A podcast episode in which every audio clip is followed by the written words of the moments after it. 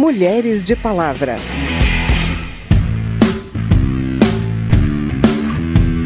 A maior barreira ela é cultural, porque é, tanto a CLT quanto a Constituição são muito claras é, em relação a vedar discriminação entre homens e mulheres é, em relação ao mercado de trabalho. A grave pandemia da Covid-19 impactou de modo mais severo a vida das mulheres, principalmente das mulheres negras. Mais de 8 milhões de mulheres perderam os postos de trabalho durante essa pandemia.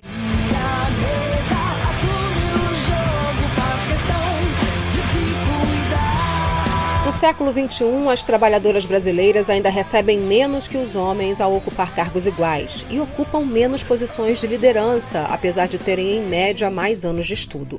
Políticas de igualdade de gênero têm um grande impacto nas carreiras dessas mulheres, para que elas não sejam impedidas de crescer e chegar ao alto escalão.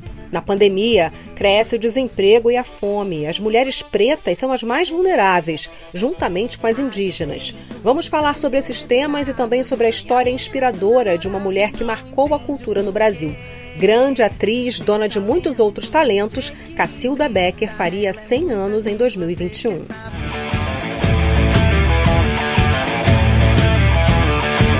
Repórter Cynthia Sims mostra pra gente um avanço ainda lento de empresas que investem na igualdade de oportunidades entre mulheres e homens em cargos de liderança.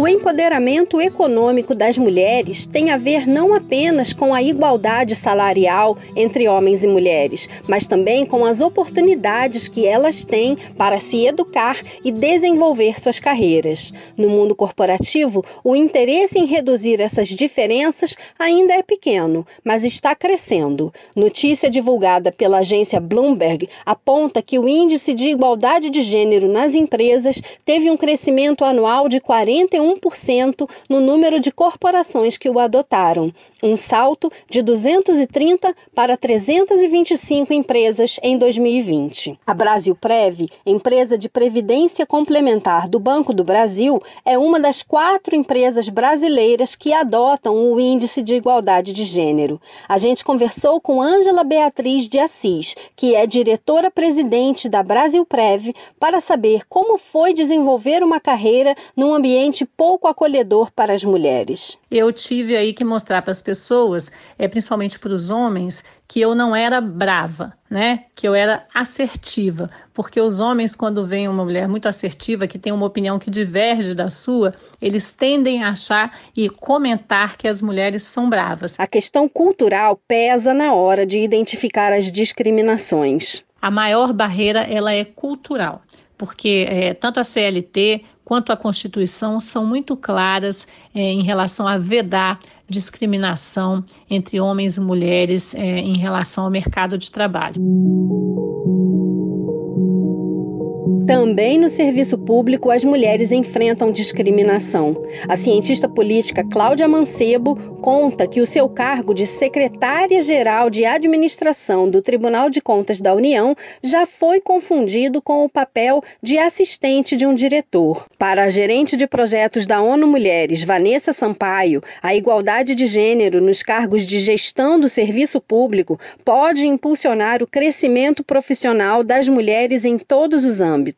A institucionalização da presença feminina no aparelho de Estado impulsiona de forma significante as pautas das mulheres no mundo democrático. Mulheres em funções de liderança lutam contra a falta de acesso a financiamento, ódio, é, violência online, normas discriminatórias, políticas de exclusão que tornam a ascensão na hierarquia ainda mais difícil. Cláudia Mancebo, secretária de administração do Tribunal de Contas da União, também falou sobre a importância de ter mais mulheres na alta gestão das organizações. Hoje você tem muito mais mulheres nos cargos estratégicos do que tinha. Na minha equipe mesmo, eu tenho hoje, eu, comigo sou eu e mais cinco pessoas é, desses cinco, três mulheres e dois homens. Nunca uma Secretaria-Geral de Administração teve tantas mulheres na, na, na, alta gestão dela. Quando as empresas colocam cotas para mulheres ou quando elas querem buscar essa diversidade, não é nada mais além do que buscar resultado. Já se está provado na literatura que quanto mais diversa for a equipe, melhor a produtividade daquela equipe. Na Brasil Prev, onde Ângela Beatriz de Assis é diretora-presidente,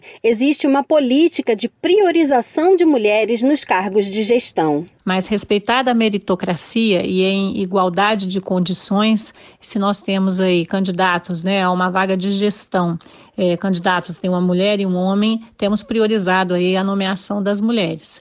Um dado interessante é que no último ano nós tivemos seis posições aí de gestão e dessas seis posições, cinco foram ocupadas por mulheres, né? Cinco mulheres foram nomeadas. Vanessa Sampaio, da ONU Mulheres, explica a importância de iniciativas como a da Brasil Prévio. Então não é só uma questão de representatividade, não é só uma questão de você ter melhores resultados nas organizações, mas também no sentido de existir espaço para que desigualdades de gênero sejam reduzidas e que haja mais é, espaço também para que outras mulheres possam uh, ocupar esses cargos. A discussão sobre empoderamento econômico feminino passa pela igualdade de acesso aos cargos de maior autoridade e responsabilidade dentro das empresas. São medidas assim que podem promover transformações culturais de longo prazo.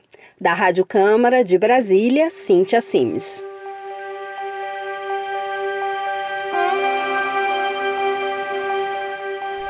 O impacto da pandemia entre as mulheres preocupa e as deputadas defendem ações específicas para chegar até uma parcela da população feminina ainda mais vulnerável. A situação das mulheres durante a pandemia e, em especial, das que sofrem múltiplas opressões, como as negras e as indígenas, demanda um olhar mais cuidadoso do poder público. Essa foi a conclusão de participantes de debate promovido pela Secretaria da Mulher da Câmara. Segundo dados levados pela representante do IBGE na audiência, Luanda Chaves Botelho, em 2019 a taxa de mulheres brancas ocupadas era de 55,7%, frente a 74,1% dos homens. Entre as mulheres pretas e pardas, a taxa era ainda menor, 53,5% contra 73,4% dos homens. A deputada Vivi Reis, do PSOL do Pará, destacou os efeitos da pandemia sobre a população minorizada. A grave pandemia da Covid-19 impactou de modo mais severo a vida das mulheres, principalmente das mulheres negras. Mais de 8 milhões de mulheres perderam os postos de trabalho durante essa pandemia. Ieda Leal, coordenadora nacional do Movimento Negro Unificado, ressaltou a luta contra a fome resultante da pandemia. Hoje, nós, do Movimento Negro Unificado, várias, mais de 200 outras entidades, estamos numa ação de ajuda humanitária para organizar cestas para entregar para o povo negro nesse país, porque o nosso povo está morrendo de fome. E esse clamor não é ouvido pelo governo. A secretária-geral do Movimento de Mulheres Indígenas do Conselho Indígena de Roraima, Maria Betânia Mota de Jesus, afirmou que a luta pela terra dos povos indígenas tem sido também uma luta de combate à Covid-19, pois é da terra que os povos tiram seu alimento e a matéria-prima para sua medicina tradicional. Ela falou sobre o trabalho das mulheres na linha de frente. Pegou o Covid, tem a recuperação, e aí as nossas guerreiras estão lá, mulheres, jovens, junto com as lideranças, com os homens também, produzindo não só a medicina, mas também as confecções de máscara, para que realmente né, as vidas se resguardem ali dentro dos nossos territórios. A deputada licenciada Carmen Zanotto, do Cidadania de Santa Catarina, enfermeira de formação, chamou a atenção para mais uma violência sofrida por mulheres negras. As mulheres negras, além de receberem um menor número de consultas numa mesma comunidade, elas têm um menor número de atenção por parte dos profissionais da área da saúde durante o seu internamento, no comparativo a uma mulher branca, da mesma classe social, ou seja, com as mesmas condições econômicas. E isso a gente não aprende na escola, a gente não ensina como professora. Carmen Zanotto sugeriu que a Câmara debata o tema do racismo institucional durante o parto, o pré e o pós-parto. Da Rádio Câmara de Brasília, Paula Bitar. Quem é essa mulher? Esse ano, Cacilda Becker faria 100 anos. As homenagens à atriz já começaram. A biografia escrita pelo jornalista Luiz André do Prado e publicada em 2002 pela Geração Editorial Cacilda Becker Fúria Santa deve ser reeditada ainda neste ano. O repórter André Amaro conta pra gente. Luiz André condensou em 570 páginas mais de 160 fotos e centenas de depoimentos e pesquisas sobre a vida e a trajetória artística da atriz. Nascida em Pirassununga, interior de São Paulo, e celebrada como uma das principais intérpretes do século XX no Brasil, Cacilda Becker deixou para a história do teatro brasileiro um legado de quase 70 espetáculos. Além de atriz, também produziu, escreveu e apresentou programas de rádio, dirigiu peças de teatro, foi professora da Escola de Arte Dramática, fez radionovelas, telenovelas, inúmeros teleteatros e dois filmes. Luiz André do Prado nos fala mais sobre essa grande atriz. Cacilda marca, além de um período de modernização, um período de profissionalização do ator no Brasil. A profissão, até então, era mal vista vinculada, no caso das mulheres, à prostituição.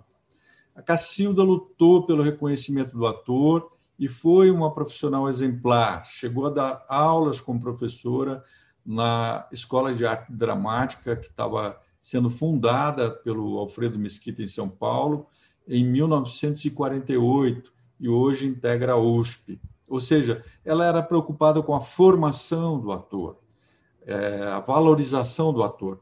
E a Cacilda foi importante pela vocação inata, pela sensibilidade. É, outra vez, citando o Dés de Almeida Prado, ele dizia que ela era um feixe de nervos. A Cacilda, no fundo, era uma mulher muito frágil, ela chegava a pesar 42 quilos, os períodos que os personagens é, exigiam muito esforço físico. Né?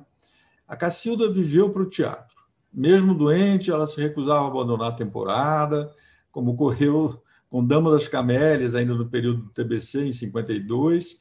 Ela chegou a ter uma infecção de útero por conta do, das pesadas saias que ela precisava usar por conta da composição da personagem, né? as crinolinas, né? E é, quando ela compunha a personagem masculina juvenil Pega Fogo, foi um marco também de interpretação na carreira dela, em diversas remontagens, ela se machucava, machucava os seios, colando em plastros esparadrapos para diminuir, reduzir os seios, né?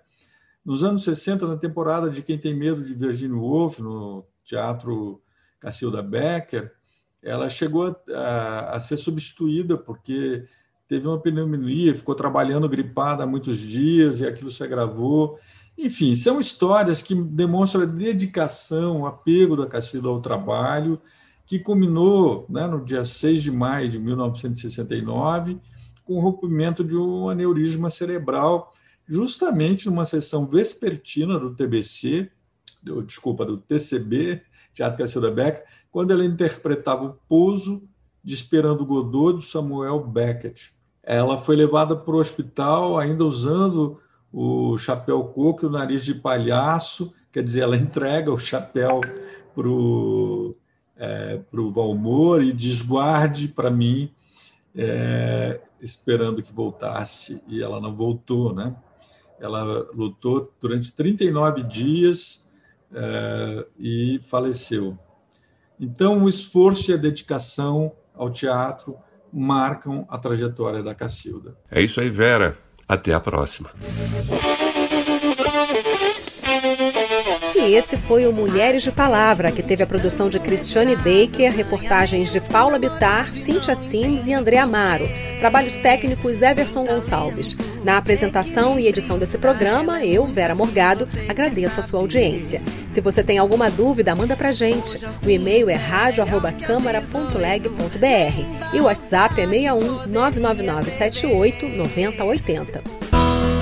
O Mulheres de Palavra é produzido pela Rádio Câmara e transmitido pelas rádios parceiras em todo o Brasil, como a Rádio Maranata FM de Campinas, São Paulo. Você pode conferir todas as edições do programa no site radio.câmara.leg.br e no seu agregador de podcast preferido. Tchau, até o próximo programa. Mulheres de Palavra.